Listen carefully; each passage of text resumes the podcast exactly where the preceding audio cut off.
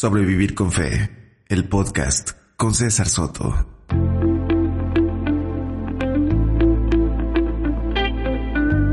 ¿Qué tal a todos los que semana tras semana, bueno, tratamos que sea semana tras semana, a veces no nos resulta, eh, están escuchando el podcast Sobrevivir con Fe?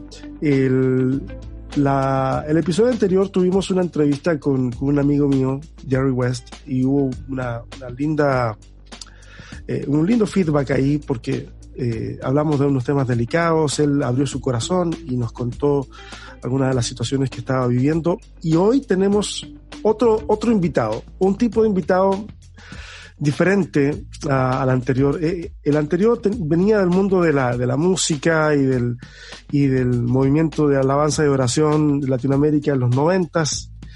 El invitado de hoy, no, el invitado de hoy viene del mundo de la teología, de lo pastoral. Eh, es alguien que está muy involucrado en, el ministerio y que está publicando sus primeros libros en español. Yo sé que en inglés hay más material, pero en español por lo menos yo conozco dos. Y vamos a hablar de algunos temas relacionados con esos libros, así que quiero dar la bienvenida eh, el día de hoy a Marcos, como, como dice Hernán Dalves, Marcos Baker, Marcos Baker o Mark Baker, como usted quiera, elija ahí el tono y el acento que se le ocurra, pero él es Mark Baker. Marcos o Mark, eh, bienvenido a Sobrevivir con Fe. Gracias, gracias por aceptar esta invitación. Muchas gracias, César. Y Marcos está bien y es un placer estar con, con usted y los que están escuchando hoy. Oye, Marcos, eh, cuéntanos, tú, tú eres de esos eh, americanos o norteamericanos o estadounidenses, todos gentilicios que tenemos solo en Latinoamérica, usted, para ustedes son Americans, el que tienes experiencia de trabajo en Latinoamérica, por eso es que tú hablas español. Cuéntanos un poquito acerca de, cómo fue eso, cuánto tiempo estuviste trabajando en el mundo hispano, eh, cómo, cómo, cómo, fue y qué significó esa experiencia en tu vida.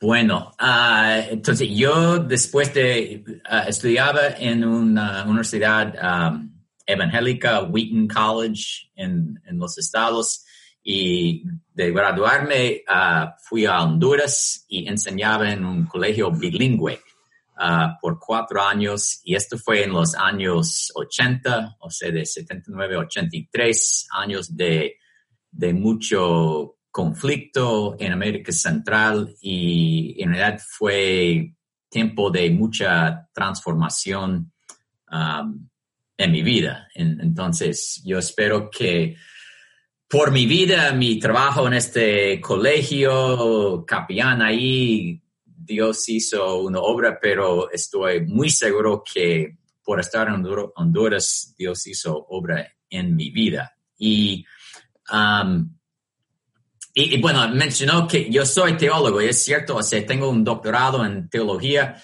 pero siempre me gusta subrayar que no, yo no soy del tipo que me fascinaba la teología. O sea, en la universidad no, no me interesaba mucho la teología, estuve más como inclinado al, al campo práctico de, bueno, cómo ser maestro de colegio y también curso, cursos, tomé cursos en, ah, en el ministerio, como aconsejar, discipular, evangelizar, cosas así.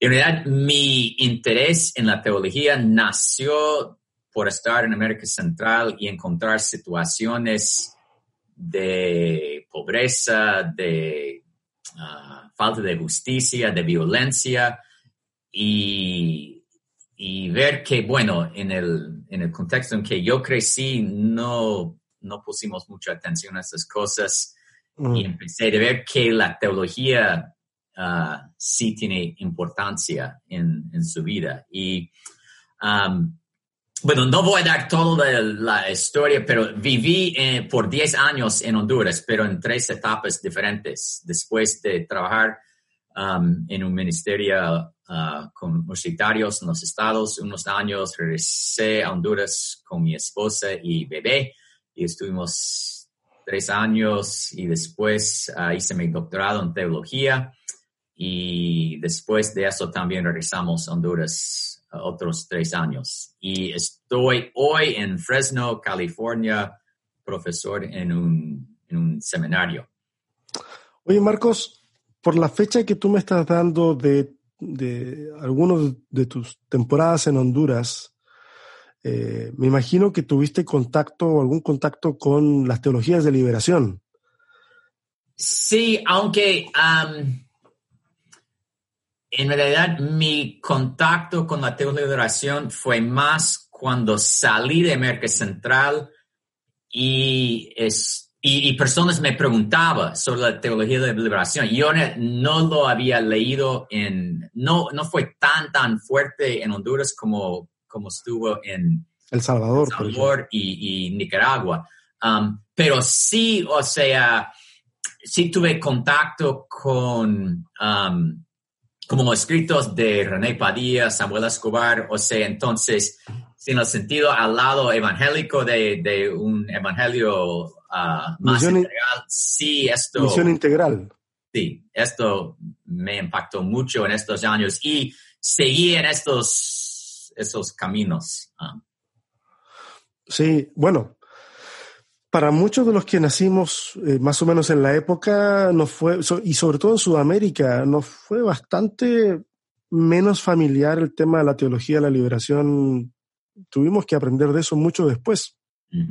Y yo también doy gracias a Dios por personas como René Padilla, Samuel Escobar, que, que, que bajaron, por decir una palabra, a lo mejor no es la mejor palabra, decir bajaron la idea al mundo cristiano evangélico con misión integral. y, y, sí, debo confesar, y mandamos un saludo eh, a la distancia a, René, que ha estado enfermito, eh, no, no ha estado bien, y a través de su hija, tal vez, que, que a lo mejor nos está escuchando, Ruth. Esperamos eh, que, que tu papá esté, esté mucho mejor.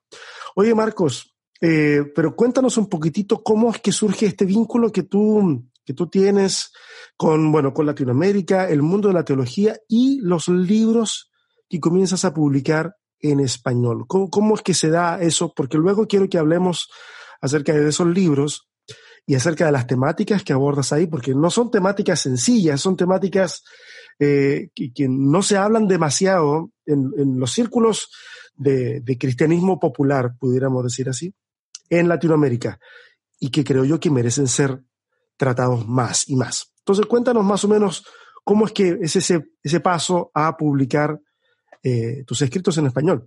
Ok, y um, y sí, la realidad es que, ah, o sea, tengo, uh, tengo cinco libros en español y, en realidad casi empecé en español. O sea, mi primer libro salió en inglés en 99 y, y un libro en español poco después. Y en realidad el momento en que nació um, fue que viviendo en Honduras, um, me di cuenta uh, por observación, por hablar con personas, que muchas personas, tanto católicos como evangélicos protestantes, um, de, que tuvieron conceptos de un Dios, yo diría, lejano, um, enojado, acusador. Y aunque hay mucho como pintado los buses, Dios es amor y cantamos de eso, cuando hablaba con personas llegué de, ver en su interior, había un espacio en que en realidad muchos tenían miedo de Dios. O sea que sí, tal vez Jesús es amor, pero no sé de este Padre. Um, uh, entonces, yo um, me, me, puse como curioso de dónde viene eso. Entonces, Ah, hice investigación y hice un, ensayo sobre el concepto de Dios en América Latina que publicó René en el boletín. Um, y de eso, pero o sea, esto fue como mi, bueno, mi idea es de dónde viene, pero después es qué hacer. Y aunque yo fui a Honduras un buen evangélico típico de los estados, o sea, fui en este camino de mucha énfasis en la justicia, um, pero con el tiempo vi que en realidad de hablar de Jesús, de ayudar a las personas a conocer a Jesús en una forma personal, uh, sí era algo céntrico. Entonces, lo que, lo que vi es que yo estaba um, dando muchos estudios bíblicos y con, el, con la pregunta, o sea, empecé los estudios con la pregunta, ¿cuál es su imagen de Dios? Y invité a las personas a cerrar sus ojos, imaginar cómo es Dios. Entonces, y después hicimos un estudio, miramos a Jesús y al final del estudio, bueno, ¿qué es que vimos en Jesús y cómo está relacionado con la imagen que tiene de Dios? La pregunta que hicimos. Y dijo que como cristianos nosotros confesamos que Jesús es Dios encarnado. Um, entonces, invité a las personas de dejar a Jesús a formar su concepto de Dios. Y mi primer libro um, en español es un libro algo sencillo, accesible de como estos estudios bíblicos que, que uh, René Kairos publicó, Dios de ira o Dios de amor. Um, entonces ahí nació mi, mi interés en publicar y ayudar a las personas a encontrar a un Dios revelado por Jesús. Y en cierta forma, mis escritos han sido en esta línea. También tengo otro libro que enfocaba en por qué en muchas iglesias en América Latina hay, um, hablamos de salvación por la gracia, pero vivimos salvación por las obras. ¿Y por qué es eso? ¿Y por qué hay tanto por un lado hay tanto pobreza, pero al otro lado como indiferencia a un evangelio más integral. Entonces publiqué un libro Basta de religión y eh, mucho, hice mucho trabajo sobre Gálatas en este libro y después René invitó, me invitó a hacer un comentario sobre Gálatas en el serie de comentarios uh, hispanoamericanos. Entonces hice estos libros con um, Kairos y después un libro centrado en Jesús y el libro nuevo Más que una cruz con Juan 1.1. Yo, yo alcancé a conocer centrado en Jesús y más que una cruz. No tenía idea de los libros anteriores. Vas a disculpar mi ignorancia en eso, pero no tenía idea de los anteriores. Pero me parecen títulos súper interesantes. A, lo mejor valdría la pena, no sé, le vamos a tirar, le vamos a tirar el dardo ahí a Juan 1.1. a lo mejor valdría la pena eh, revisar ese material, porque creo que sigue siendo un tema a pesar de que tú dices de que es, lo hiciste de una forma sencilla, accesible, como eran los estudios bíblicos, yo sigo pensando que a veces a nosotros, desde el mundo de la teología, nos falta aterrizar eh, ciertas cosas con las que nos embelezamos y soñamos y, ah, divagamos en la cabeza, pero que no las sabemos aterrizar a la gente sencilla, a la gente que no tiene por qué emocionarse por eh, las sutilezas del lenguaje y, y que de repente simplemente tiene que conocer, como decía tu primer libro, ¿es un Dios de ira o es un Dios de amor? A veces eso puede ser súper transformador para muchas comunidades de fe. Eh, y pensamos que, que, yo no sé, por lo menos yo me, me, declaro culpable. A veces pensamos de que el cristianismo en Latinoamérica va quemando etapas y va avanzando hacia otro lugar, cuando en el fondo solamente son ciertos sectores que van avanzando y otros que siguen tan, tan estancos como hace 20, 30 años y que necesitan esa, ese empujoncito, esa ayuda. Así que eh, yo voto, ¿ah? sin, sin algo algo puedo, puedo, puedo, eh, puedo, ¿cómo se llama?, influenciar, yo voto porque algo de ese material se, se reedite. Bueno. vamos a decir, vamos a decirle a Hernán, ¿ah? Hernán, ¿considera ese material? No, no, es que todos, uh, todos los libros están disponibles todavía. Um, um, todavía se siguen reeditando. Sí, sí, o sea, Dios dirá Dios de amor. Um, la, la, red la publicó en parte de serie, entonces están ahí, algo escondidos. Pero, ¿quién los está distribuyendo, Marcos? No, Kairos está. Ah, bueno, está bien. Entonces, entonces, eventualmente, eventualmente eh, creo que Hernán algo va, a poder va a poder meterse porque creo creo yo, a ver si me equivoco. Si me equivoco, saco esta sección del podcast. ¿ah? Le voy a preguntar a Hernán.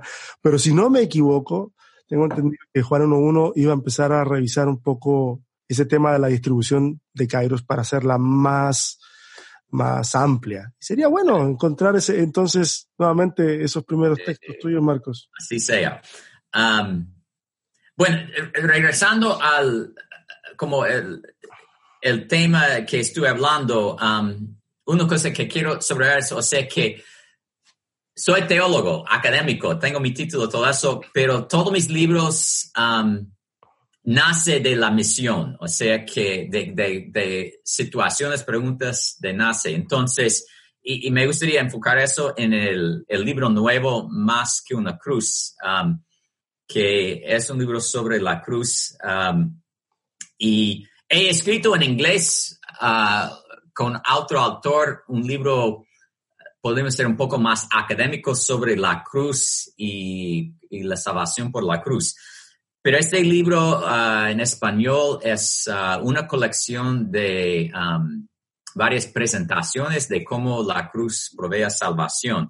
Y, nace de, tres preocupaciones mías. Entonces, uno es pastoral, porque regresando al, ensayo que mencioné, ¿por qué ese concepto de Dios, un Dios lejano? Y, hay varias razones que, sería tema de otro otro, de hablar otra vez. Pero una de las cosas que mencioné en el ensayo es que um, la manera en que muchos entienden la cruz como es una manera que Dios tiene que castigar a Jesús para poder perdonar a nosotros, deja como una separación um, entre Dios Padre y Dios Hijo. O sea que como un Dios enojado que dice, bueno, me gustaría perdonarles, pero no puedo, tengo que castigar a alguien, castigue Jesús. Entonces, yo, yo pensé hace años, necesitamos otras maneras de explicar la cruz que no deja a las personas con este, con este cuadro. Entonces, una motivación es um, pastoral y otro es evangelístico. Y um, en el sentido que um, muchos cristianos solo tienen una manera de explicar uh, la cruz y significancia para la salvación, entonces solo una manera de, como un herramienta para la evangelización. Entonces, sí, uh, quiero compartir una, una breve, um, como metáfora que, que escribí para Hernán cuando me, él me preguntó, ¿y qué decimos? ¿De qué trata este libro? Entonces, pensamos en una caja de herramientas, martillo, serrucho, destornillador, llave, pinzas, destornillador Phillips, cosas muy útiles. Es bueno tener una caja llena de varias herramientas para estar listo por cualquier situación.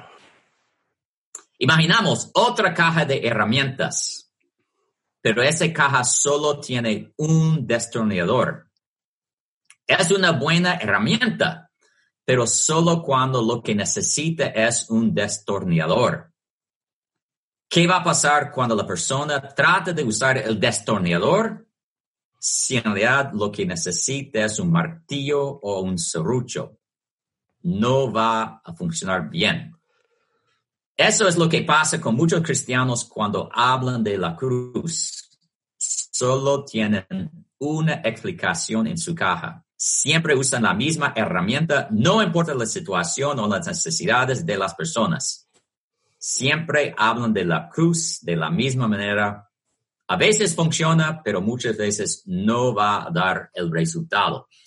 Entonces, en el libro lo que um, incluyo, o de hablar como de, del sentido de culpa y como la, de la cruz trae liberación, está bien. Es algo que es una parte de la salvación por la cruz, pero la cruz, la resurrección de Jesús eh, es mucho más amplio de eso. Entonces, en el libro es una colección de varias personas presentando ah, en contextos diferentes, ah, presentaciones evangelísticas, pastorales, de cómo la cruz y la resurrección provee salvación.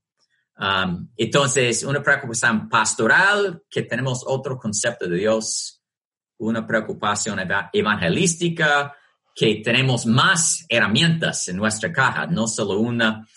Y terceramente, uh, también me motiva a escribir el libro um, uh, Preocupación de relación al discipulado y al ético. Y lo que he visto es, o sea, mi, mi trabajo en este área empezó con el pastoral, pero cuando vemos la cruz de una forma más amplia, eso también tiene implicaciones en nuestras vidas en relación al discipulado, ver más relación entre la cruz y cómo vivimos, ampliar también nuestra alabanza, el culto que damos a Dios por lo que pasó en la cruz. Entonces, es una forma de ampliar el significado de la cruz en nuestras ah, vidas. Entonces, esas son las cosas que me motivaron a... A escribir el libro. Oye, Marcos, quisiera retomar un poco la metáfora que, tú estás hablando acerca de la caja de herramientas y cómo tener variedad de herramientas nos permite enfrentar distintos eh, contextos, distintos desafíos. ¿Tú crees de que en esa caja de herramientas hayan algunas que directamente están obsoletas que, que tenemos que rechazar? Ah. O, todas, digo, porque e, e, eventualmente nos encontramos con ese escenario. Eh, o sea, por ejemplo, yo quiero, si yo no tengo un destornillador, posiblemente vaya a usar un cuchillo de mantequillero para darle, pero ah, apenas tenga el destornillador, el cuchillo no tiene su lugar en esa caja y debo dejarlo en otro lugar porque ya no me sirve. Eh, hay herramientas que la iglesia solía usar o suele usar que en realidad debieran ser reemplazadas? Ah, sí, pero quiero, o sea, es una pregunta que mejor pregunta, ah, mejor respuesta en forma o sea, no brusco. O sea, ok, si pensamos en las imágenes de, o sea, en el Nuevo Testamento no, no hay teoría de cómo la cruz provee salvación. Hay imágenes. Y yo diría que todas las imágenes en el Nuevo Testamento están apropiados y no debemos quitarlos de la caja. Pero hay un problema eh, en una de las imágenes que es la imagen um, legal, o sea, de la justificación, que está en el Nuevo Testamento. Y entonces hay unos que dicen que no, que, que tomamos esta herramienta y botarlo de la caja. Y yo diría que no, está, está ahí, está bíblico, está bien. Pero el problema es, si, si vamos con la metáfora, es que tenemos, podemos decir que destornillador de marca equivocada. O sea que el destornillador está bien, pero necesitamos el, el destornillador apropiado. Y um, lo que yo digo cuando hablo de eso, y, y bueno, escribo el libro, es que cuando hablamos de la metáfora, la imagen legal de salvación, la justificación, lo que está importante es en qué sala de juzgado estamos. Entonces, la gran mayoría de cristianos hoy, en los últimos 400, 500 años, o sea, desde Calvino, um, han estado pensando de la cruz en un sala de juzgado um, de, del contexto occidental. Y yo creo que Pablo, cuando él escribió eso, él estaba, para decirlo así, en una sala de juzgado hebrea. Entonces, en el libro, en, um, en el segundo capítulo, hablo de eso, o sea, en qué sala de juzgado estamos y que está bien usar la imagen de salvación, la justificación, imágenes legales que están en el Testamento, pero necesitamos usarlo en una forma hebrea, que es una justicia um, más relacionado con el pacto, con relaciones, compromisos con personas. En Dios, entonces, un Dios justo de perspectiva hebrea es un Dios que, que guarda sus compromisos, que está fiel a su pacto a salvar. Entonces, Mientras un justo, un Dios justo en la perspectiva occidental es un Dios que cumple con la ley y la ley dice tiene que castigar, entonces Dios castiga. Está obligado, claro. Entonces, regresando a su pregunta, hay, como diría, um, yo creo que todas las herramientas están bien, pero sí hay unas marcas de ciertas herramientas que mejor compramos otra marca de la misma herramienta. O sea, no vamos a ser tan drásticos de quitarla de la caja, pero no la vamos a usar, porque hay una mejor. Bueno, yo diría, no, que de quitar ciertas expresiones. O sea, la metáfora ya a un momento no funciona, pero hay maneras de hablar de la cruz que sí yo creo que es mejor ponerlos a un lado y no usarlos.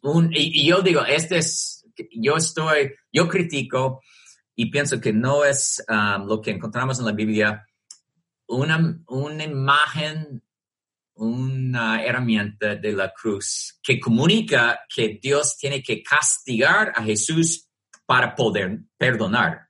O sea, yo creo que vemos en la Biblia, Dios perdona, Jesús perdona, um, no está obligado a castigar para perdonar. Entonces, de decir esto, sí, yo creo mejor ponerlo a un lado. Pero de hablar de que Jesús, de que Dios perdona, que por la cruz tenemos libertad de nuestra culpa, creo que es muy importante, lo mantenemos en la caja. Sí, sí, yo, yo entiendo eso. El, el tema es que cuando, bueno, pasa en todas las culturas, pasa en los Estados Unidos, pasa en Argentina, en Chile, en Ecuador, donde sea. Cada vez que tomamos un, tema sensible, y en este caso la cruz es un tema no solo sensible, sino central al cristianismo, y le queremos dar un ángulo distinto de entendimiento, eh, la reacción eh, no siempre es la mejor, la reacción de la gente. La gente ah, como, es como que, a ver, te están metiendo con algo que, eh, y que, siempre se nos ha enseñado de una forma, y entonces nos cuesta verlo de una forma diferente. Digo, en la labor evangelística el problema se disminuye porque la persona no tiene a lo mejor un, preconcepto tan eh, enraizado y, puede aceptar de forma más sencilla una corrección. Pero liderazgos, pastores, denominaciones completas eh, defienden dentro de su, de su declaración de principios, eh, cierta visión del tema de la cruz. ¿Cómo crees tú que sería una buena forma de, crear un puente de entendimiento eh, que permita dejar de enfrentarnos? Porque es lo más sencillo que ocurre hoy. O sea, Marcos Baker piensa de una forma, César Soto piensa de otra y vamos, agarrémonos a catorrazos y el que salga con más argumentos y más elocuente, ese gana.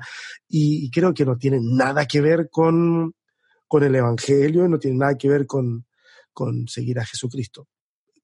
¿Qué sugieres tú? ¿Cómo, cómo lo hacemos? entonces, yo creo, yo creo que hay, ah, hay responsabilidad al, al lado mío y también una invitación a los otros. Entonces, al lado mío creo que es um, importante, o sea, yo acabo de decir que yo creo que esa manera de hablar del cruz, mejor ponerlo a un lado.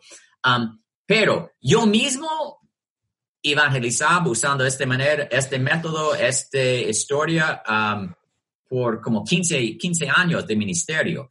Y no estoy diciendo que estos 15 años no valía la pena que, había personas que se conocieron a Jesús por eso. Y también no estoy diciendo que si por escuchar un sermón que hablaba así, una persona, usted se conoció a Jesús, no estoy diciendo que, ah, no vale. Entonces, es muy importante que yo no ah, estoy atacando a las personas y sus experiencias. Entonces, lo que yo trato de decir es, podemos hacer mejor. O sea, no estoy que, ah, lo que usted hizo, está hizo, no tiene valor, está malo, solo que no, podemos hacer mejor. Entonces, este es por el lado mío. Um, y en eso, o sea, el, el, libro en sí tiene, tiene este capítulo que mencioné que sí está criticando una forma, pero el libro es un libro positivo. No, no, o sea, no es capítulo tras capítulo criticando, es, es capítulo tras capítulo dando ejemplos de cómo podemos contextualizar um, la cruz para hoy en, en diversos contextos. Entonces, la invitación a las personas es, si tiene dudas, está bien, que lea el libro con la invitación de ver, de estar abierto a Dios, el Espíritu de Dios, de cómo puede experimentar en maneras uh, más profundas, más amplio, uh, la obra de, de Dios por la cruz de resurrección. Entonces, por el lado mío, de ser de, no criticar a las personas y sus experiencias y al lado de otros de una invitación de ver, de estar abierto a ver cosas nuevas que tal vez van a funcionar uh, en su propia vida y en evangelizar con otros. Yo, yo estoy de acuerdo contigo en que siempre hay que agotar todas las instancias de diálogo. Eh, es súper importante pero, pero no sé, tal vez, tal vez tengo una visión pesimista, no lo sé, a lo mejor, a lo mejor la culpa la tengo yo. Eh, cuesta, ah, cuesta, la gente se resiste, se resiste a verlo de alguna manera y con mucha facilidad eh, en el mundo cristiano, evangélico, y, y, y lo, lo, digo, lo, digo por experiencia propia, terminamos eh, condenando la, la otra visión y, a veces rechazando la invitación a dialogar. Eh, ¿por, qué te lo menciono? Aquí quiero, quiero aprovecharme yo, ¿ah? egoístamente, pero pensando que mi egoísmo a lo mejor puede ayudarle a alguien más que está en la misma situación.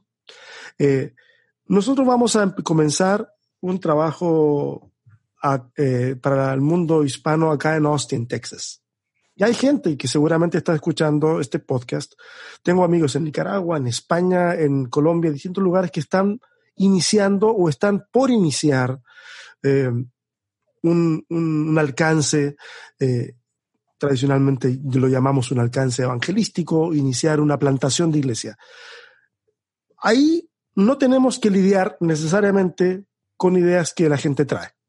Eh, respecto del tema. Tal vez alguna que otra imagen hay y, será más sencillo explicar. La gente se muestra por lo menos con un grado de vulnerabilidad mayor para escuchar eh, de este tema. ¿Cómo nos recomendarías tú a nosotros tomar el tema de la cruz para explicárselo a alguien que no tiene un concepto eh, heredado de la cruz. O si lo tiene, lo tiene así como muy, muy, por encima. Eh, a lo mejor lo tiene de los comentarios que escuchó de otra gente religiosa, de su familia, algún amigo, o lo vio en televisión, no sé. Y que a lo mejor cuando, cuando acepta una invitación de, de ser parte de una comunidad de fe, viene la pregunta y dice, bueno, ¿cómo es que la muerte de este judío del siglo I es distinta a la muerte de otros judíos del mismo siglo? ¿Cómo es que esta muerte a mí sí, sí, sí significa algo? Y la de los otros no significan lo mismo. ¿Cómo le explicamos a esa gente la cruz? Ok, entonces, uh, regresando al, al metáfora de, de, la caja de herramientas, entonces, si solo tiene una herramienta, un destornillador, entonces, lo que tiene que hacer en esta situación es ayudar a la persona reconocer que ellos necesitan un destornillador. Porque ese es lo que yo tengo, este es el Evangelio, o sea, ese es destornillador. Y, y podemos ver eso, o entonces, si lo que yo tengo es una explicación de la cruz sobre uh, perdón, liberación de la culpa, ¿qué pasa si la persona no siente culpa? Yo tengo que hacerle sentir culpa para que después yo pueda dar la solución al problema. Entonces, lo que yo recomiendo um, es, yo no, no tengo una sola respuesta a su pregunta, pero va, o sea, con esta caja de herramientas, yo encuentro una situación en mi casa y estoy pensando, bueno, ¿qué necesito aquí? Un martillo, uh, de esto, ¿qué necesito? Entonces, también, yo creo que uh, los capítulos en este libro nos abren la posibilidad de, en vez de ir a la persona listo con, aquí está mi explicación de la cruz, yo puedo ir y escuchar a las personas, hacerles preguntas y estar, estoy, uh, estar orando.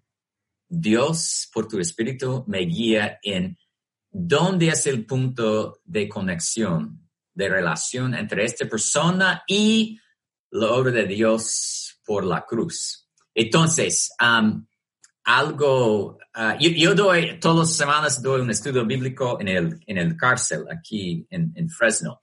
Entonces, hay momentos en que, o sea, en el cárcel hay personas que sienten, llevan mucha culpa. Entonces, yo, sí, cuando estoy hablando con alguien y yo, yo veo que ellos sienten culpa, yo hablo de, sobre la cruz en relación a perdón y libertad de culpa. Y tengo un capítulo en el libro sobre eso. Um, pero también hay personas en el cárcel que tienen una carga enorme de vergüenza. Sienten mucha vergüenza por su vida y tal vez aún, o sea, tal vez crecieron con vergüenza, tal vez crecieron por vergüenza porque lo que su padre era o no era o no tenía padre. Entonces, si solo hablo a esas personas sobre culpa, puede, pueden, uh, pueden experimentar libertad de culpa, pero sigue con su vergüenza. Entonces, um, en el libro también hay presentaciones que hablan de la cruz como liberación de, de vergüenza. Um, y uh, bueno, o sea, hablando ahorita también, hay un, um, hay un capítulo en el libro por otra persona que trabaja en el cárcel y él encuentra con una persona que está pero enojado con Dios. Entonces, por su situación. Entonces, lo que él hace es, por hablar de, la cruz, él muestra que Dios no es el Dios que él pensaba, pero es un Dios que es un Dios que está um, haciendo un trabajo de liberación, o sea, libertad más en el sentido de Colosenses 2.15 de, de, los poderes de mal en el mundo. O sea, mm. Dios no está ahí con estos, estas cosas malas. Dios está aquí. Um, hay otro capítulo del libro um, por Gustavo Delgadillo en Perú que está uh, hablando con personas que uh, o se sufrieron uh, que sus personas en su familia murieron en, en la violencia en, en Perú. Y entonces, ellos sintieron como abandonados y, y, hasta, y el mensaje de la cruz no llegaba a su situación. Aquí está el, destinador, no, no le ayuda con el sentido de sufrimiento. Entonces, Gustavo le ayuda a ver que Dios en Jesús, en la cruz, sufre llega a nuestras cargas. Dios sabe lo que es su sufrimiento. Es un mensaje totalmente diferente, pero es un, es un mensaje um, de la cruz contextual. Entonces, como digo, no tengo una sola respuesta a su pregunta, pero digo que por los capítulos en el libro hay ejemplos de personas buscando uh, en sus situaciones específicas hacer lo que está diciendo. Oye, Marcos, yo disfruto mucho de este tipo de conversaciones con gente que se ha pensado muy bien lo que, lo que ha escrito. Hay gente que, habemos algunos que no nos pensamos muy bien lo que escribimos, pero hay gente que sí se lo piensa muy bien. Marcos, eh, quisiera que nos contaras un poquito cómo conseguir el libro, eh, cómo es que la gente puede hacerlo para, para adquirirlo en los distintos países en, donde están. Y, quisiera que nos compartieras, además de eso, eh, algún pensamiento que, nos quieras dejar ahora que estamos llegando al final de esta entrevista. Cuéntanos. Ok, entonces el libro, o sea, Juan 11 ah, Ediciones ha hecho un trabajo excelente en tratar de hacer libros en América Latina más disponibles. Entonces, están disponibles por um, print on demand, ¿cómo se dice en español?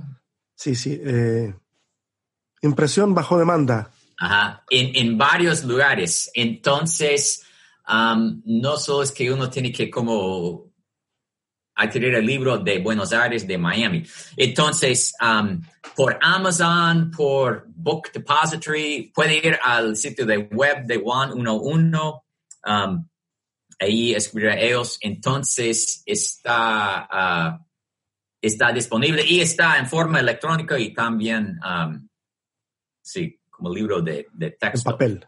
Um, y pensamiento. Disculpa, disculpa, Marcos, disculpa. Antes de que nos dejes tu pensamiento, déjame hacer un pequeño comentario de lo que acabas de decir. Mira, a, los que están escuchando, el tema de los libros hasta hace un par de años atrás estaba, era un problema porque habían muchas manos entre medio, desde el que imprimía hasta el que vendía.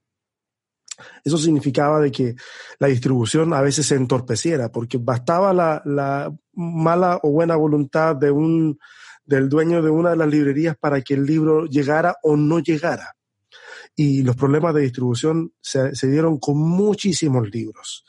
Yo quiero decir que eh, Juan 1.1 en ese sentido eh, llegó a una buena solución con el tema de Book Depository, en donde del, prácticamente de, de todos los países que yo sé que escuchan este podcast, pueden pedir el libro.